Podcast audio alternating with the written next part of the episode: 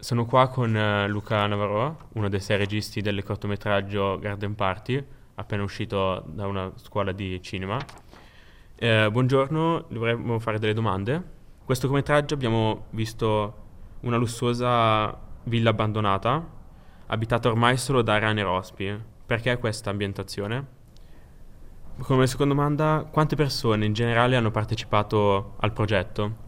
Siete dei registi che siete appena usciti dalla scuola di cinema e avete realizzato questo cortometraggio.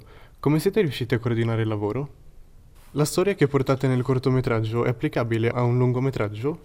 La prossima domanda che volevamo fare è la seguente ed è perché avete scelto l'animazione rispetto al reale? In seguito ci siamo anche chiesti, in quanto il film mostra dei protagonisti che sono degli animali, avete scelto proprio le rane e non qualcos'altro? Noi nel cortometraggio abbiamo visto dei collegamenti con Ratatouille, La glaciale, Shrek, Scarface. Questi collegamenti sono voluti?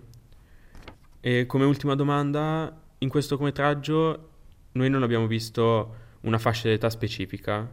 Pensa- lo pensate nello stesso modo?